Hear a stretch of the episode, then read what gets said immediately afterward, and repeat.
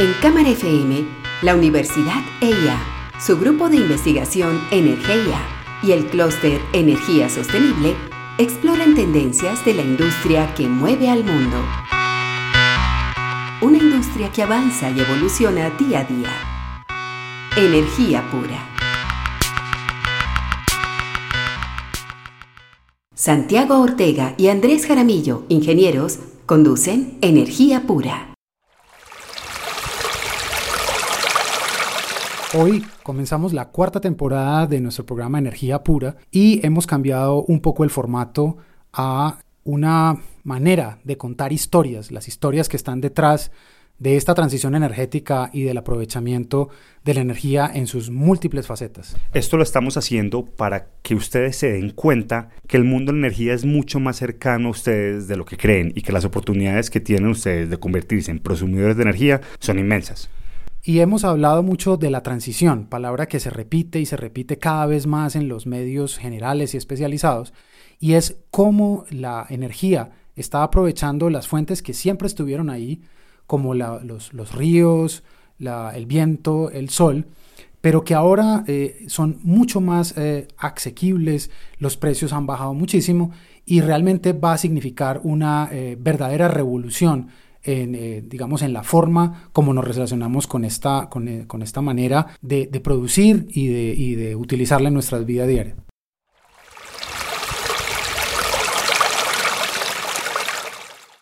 La historia con la que arrancamos hoy tiene que ver con truchas. ¿Por qué truchas? Pues Santiago, a mí se me ocurre que truchas, la, trucha es una, un alimento que tiene mucho que ver con la energía y con la energía antioqueña por dos razones. Utiliza agua, necesita mucho oxígeno, necesita grandes caídas o buenas caídas, agua fría, y eh, eh, eso es lo que tenemos nosotros. La trucha vendría a ser eh, el gran producto por excelencia y que yo diría que casi todos deberíamos ser especializados en, este, en, esta comida. Claro, es algo así como el salmón antioqueño. Sí, además es un, es un pescado que es muy saludable, no necesita, digamos, grandes infraestructuras y ¿quién no ha oído hablar en las veredas de Antioquia de la truchera X? En cualquier cañada se encuentra una. A mí me dicen, vos cómo viste este sitio, y le encontré otro más profundo. otro huequito. No, el patrón me dijo, hacela, pero hacela chiquita. Pero nosotros tenemos sitios donde podemos hacer una truchera de 30 toneladas mensuales. Aquí en, la, misma finca. En la misma finca. Ahí escuchan a Darío Sanín. Darío Sanín es el gerente de la finca Normandía que es una finca ubicada en el retiro con aprovechamiento forestal que además tiene una pequeña truchera en la mitad. Santiago, eh, la truchera utiliza, como él decía, caídas. Eh, Antioquia está plagada de pequeñas centrales que utilizan caídas de agua.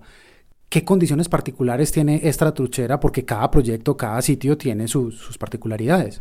¿Qué pasa? Esta es una truchera donde salen dos toneladas de trucha al mes que coge agua de una quebradita que llega. ¿Dos toneladas? Dos toneladas de trucha al mes y es una truchera chiquita. Allá, según Darío, se pueden sacar hasta 30 toneladas en otros sitios. Coge agua del río, el agua pasa por todos los tanques de las truchas donde se oxigena y demás, lo que requiere un consumo de energía bastante alto y después simplemente vuelve y se saca al río. Santiago, eh, pero digamos que sí, eh, es un consumo alto de energía que obviamente se la, se la deben pagar a un suministrador. ¿Por qué esta reflexión que se hacen sobre posibles cambios en, las instalaciones, por qué hacérsela en este momento? ¿Por qué no se había hecho antes? Sí se había hecho antes. Pero yo sí pensaba todo eso, hacer una especie de, de terraplencito y pasar por ahí la tubería. Pero en ese tiempo hubo la, empezó a tramitar lo de la, lo de la energía eléctrica y no la pusieron y es una energía eléctrica económica. Ellos subsidian esto. Entonces en realidad no es una idea nueva, ¿cierto? Cada que vemos una caída de agua la queremos aprovechar para generar energía, solo que a veces se pensaban en cosas muy grandes, no había puntos de conexión y demás, había que pedir permisos ambientales adicionales. Una ventaja que tienen las trucheras es que uno puede sacar el agua que ya está usando. Entonces se puede, usar, se puede empezar a usar ahí.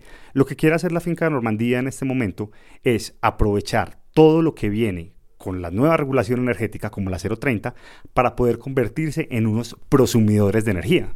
Sí, y realmente eh, estos son los modelos de negocio que están cambiando y que gracias a, los precios actuales de las tecnologías y a las posibilidades regulatorias, pues ya los industriales están viendo los beneficios y están empezando a evaluar realmente estas posibilidades como algo implementable en el corto plazo.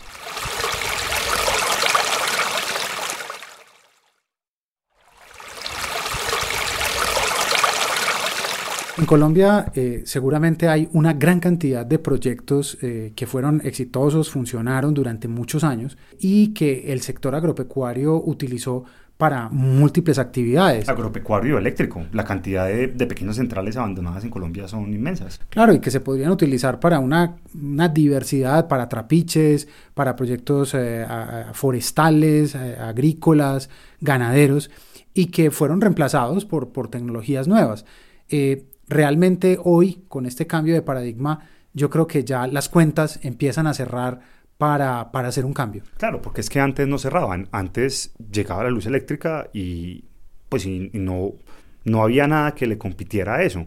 De hecho, cuando nosotros estábamos en la truchera Normandía, cuando llegamos, entramos, había una rueda Pelton, por ahí de un metro de diámetro roja, que a don Darío Sanín, el, gerente pues de la finca Normandía y el que toma las decisiones de la truchera, se la habían regalado unos amigos del Quindío. Don Darío, esa, esa Pelton del Quindío, ¿dónde se la trajo? ¿Eso dónde estaba? Yo, tengo, tenía unos amigos allá eh, que estaban montando una truchera. Y ellos me, me, insinuaron dónde está, inclusive creo que me regalaron eso. Estaba por ahí en la finca. Ellos lo que habían quitado todo eso después de que les metieron energía.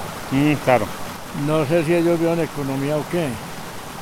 Yo creo que no, yo creo que más eficiencia, me imagino. Sí, también confiabilidad, pues. Sí. pues la red siempre está ahí, no se daña. Y eso además son carreteros, los llenaron de carreteras y de, energía y de. Eso había que. Esa era la gente que en este país. Lo que acabamos de oír de Don Darío es un ejemplo de una, serie de emprendimientos que arrancaron hace 40, 50 años en muchas fincas y que fueron abandonados y reemplazados por tecnologías convencionales, pues por ser mucho más baratas y mucho más confiables, que son realmente los dos grandes pilares en los que se ha fundado la, expansión del sector eléctrico, unos sistemas más seguros, más confiables eh, y más baratos para proveer energía a todos. Sin embargo, como hemos dicho tantas veces en este programa, eh, la disrupción energética está haciendo que nuevas tecnologías cercanas a la carga, al usuario, empiecen a reemplazar un poquito los paradigmas de confiabilidad, seguridad y economía, puesto que eh, sin abandonar las redes, estas se van a convertir en unos eh, sistemas de respaldo más que en sistemas principales. Además pasa una cosa bien particular porque es que estamos viendo que es, que es como volver sobre lo que pasó. Colombia fue un país que se desarrolló principalmente con sistemitas muy pequeños que, que, eran de fincas, de haciendas, que se empezaron a conectar, que empezaron a hacer después sistemitas municipales, que en la década de los 50 se convirtieron ya en, empresas municipales y departamentales, sistemas muy grandes, y que después en los 70 eh, cuando, se pues cuando se formó ISA y empezaron los grandes embalses, finalmente se interconectó todo el país y todo se abandonó. Pero lo que estamos viendo, y es esa tendencia a la que venimos hablando, una tendencia de descentralización y de democratización de la energía, es que cada vez las personas están volviendo a eso. La generación, sin abandonar la grande, va a seguir estando ahí. cada uno de nosotros va a tener su fuente de energía, sea energía solar o sea, ¿por qué no? Pues en una fuente de agua que pase por algún lado. Y otro asunto importante, Santiago, es que eh, las, los desarrollos eh, en el agro eran desarrollos muy manuales, mano de obra que hacía una cantidad de cosas, en algunos casos mano de obra barata, pero hoy eh, todas las actividades de la economía se están electrificando y esa electrificación incluye sistemas de comunicaciones, motores, calefacción, una cantidad de cosas que si la unimos a unas fuentes de energía locales más baratas con ciertos aprovechamientos, pueden hacer supremamente competitivo estos emprendimientos.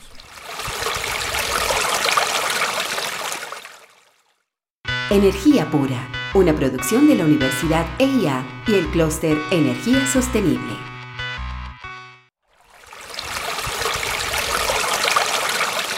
Uno de los grandes drivers o, estas fuerzas, eh, megafuerzas mundiales, que están llevando a hacer la transición energética, a usar fuentes eh, renovables no convencionales cercanas al punto donde se consumen, es la descarbonización, es decir, la manera como nos adaptamos y cómo mitigamos los efectos del cambio climático. Y eh, esto se está haciendo a toda escala, a, escala país, pero también a escala de pequeñas cosas. Santiago, ¿qué tienen que ver las truchas con la descarbonización? Pues Andrés, antes de responderte, quiero que escuches esto.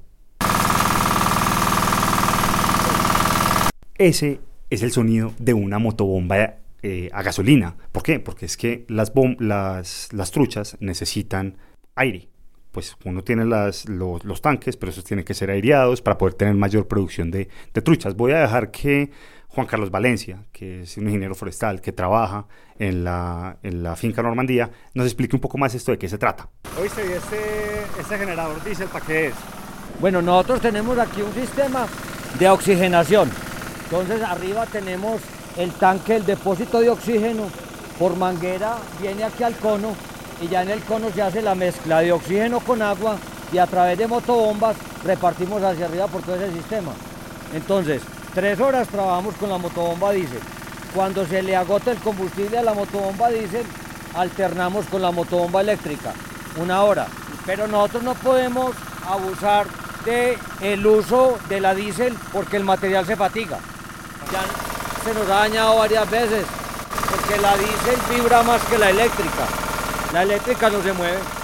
Entonces, Santiago, pues de acuerdo a lo que, a lo que escuchamos, uno pudiera pensar en eh, electrificar la truchera y, si esto lo extendemos a otros, a otros negocios, pues podemos eh, pensar en electrificar negocios de ganado, de qué sé yo, de champiñones, de pequeñas huertas, etcétera. Todo se puede electrificar, porque es que todo está ahí, una motobomba, pues también hay bombas eléctricas. De hecho, allá en la misma truchera tienen una que la ponen a funcionar y pues el ruido que genera y, el desempeño que tiene en realidad es muy muy positivo, mucho mejor que la, que la motobomba diésel actual.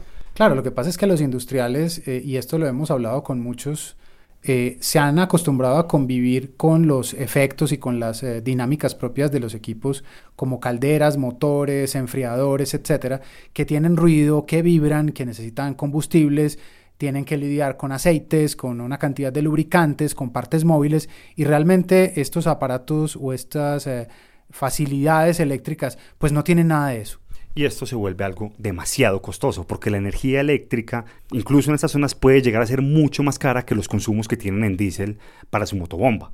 Para nosotros eso es lo ideal. ¿Por qué? Por la eficiencia. En este momento de las 24 horas me está trabajando 16 eh, horas diarias. Eso es extravagante. Y presenta, lo que les decía ahorita, mucho más averías que la eléctrica. La eléctrica es mucho más eficiente. Además, por ejemplo, ellos por la noche no pueden dormir. Ah, claro, por el ruido. Eso tiene que estar prendido las 24 horas, estar bombeando. Yo tengo que hacer este proceso las 24 horas. Porque es que tengo mucho animal. Y el animal que tengo es muy grande. Es un animal de 250 a 500 gramos que consume mucho oxígeno. Entonces yo creo que la necesidad sí es latente de montar un sistema. E-, electricidad tenemos, pero es muy cara con EPM. Sin embargo, la posibilidad de tener una central hidroeléctrica con la misma agua que yo estoy usando para alimentar mis truchas es una forma gigantesca de reducir los costos y hacer que una truchera pueda electrificarse completa y ser más competitiva.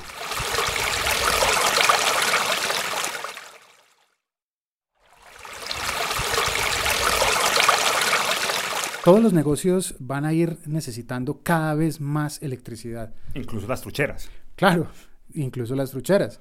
Porque eh, digamos que todos los negocios necesitan movilidad, comunicaciones, motores, frío, calor, etc. Y eh, ya la, la electricidad nos puede proveer una forma cada vez más económica de abastecer eh, estas necesidades. Y ante una población creciente, unos recursos crecientes, pues evidentemente recursos como la trucha van a empezar a crecer. La truchera Normandía está, está ubicada en, el municipio del Retiro, en la mitad de una plantación de pinos, Y allá no, solo, no es solamente la, la, necesidad de la truchera, ellos también tienen necesidades de, de, una mayoría, necesidades de una escuela, que son, digamos, los nodos de consumo más grandes, pero es que la misma energía de las trucheras se las puede, se las puede proveer. Entonces la truchera termina convirtiéndose en un nodo energético para toda la, para toda la plantación de pino. Alejandro Agudelo, el administrador del negocio forestal, nos explica un poco qué es lo que puede pasar y cómo la truchera puede llegar a convertirse en realidad en, un, en algo que cambie la forma de, de cómo funciona la plantación. Si nosotros hacemos autosostenible, truchera, escuela y mayoría, eso es una ganancia muy buena. Claro. Lo que tenemos que buscar es que nos dé retorno, ¿no es cierto? Hemos visto que hay sistemas que nos puede dar una tasa de retorno en tiempo pues, de tres años. Eso es muy interesante. No, y uno ya con eso, y con eso puede empezar ya a hacer inversiones en la finca, ampliar la truchera, hacer más cosas, pues aumentar la productividad de estas Póngale zonas. que uno se quede quieto, el hecho de no pagar el EPM, sino pagar el cargo básico, 2.320 pesos que es el cargo básico para este estrato, eso ya es muy bueno. Sin abandonar el sistema de ellos, que uno no sabe Ah, no, el, día claro. que, el día que uno lo necesite por emergencia. O sea, que la energía EPM sea la emergente, Sea la batería. sea la batería. Sí, entonces Santiago, así como esta truchera, seguramente muchos de quienes nos escuchan tienen negocios con necesidades particulares y lo que estamos viendo es una gran oportunidad de hacer análisis individuales para cada negocio. Entonces, todo lo que hemos visto con esta truchera como ejemplo, lo que nos muestra es que eh, hay unas grandes oportunidades brindadas por, por esta disrupción energética, pero cada caso habrá que analizarlo de manera individual y de manera sistémica. No se trata solamente de hacer un análisis de ingeniería frío desde el punto de vista energético, sino tener en cuenta todo el entorno del negocio, porque los aprovechamientos son múltiples y las necesidades son múltiples. Esta truchera puede convertirse en un caso de estudio muy interesante. Por ahora es un proyecto que está siendo desarrollado entre una alianza entre la universidad y la empresa, pero puede potencialmente, cuando, cuando se materialice, convertirse en un ejemplo que no se puede replicar solamente en Antioquia, sino en todo Colombia, y no solamente en trucheras, sino en otra cantidad de cosas. Y así, si nosotros tenemos este tipo de soluciones energéticas descentralizadas, descarbonizadas, en la Colombia rural, generando riqueza, esto puede convertirse en un engranaje importantísimo para el desarrollo sostenible.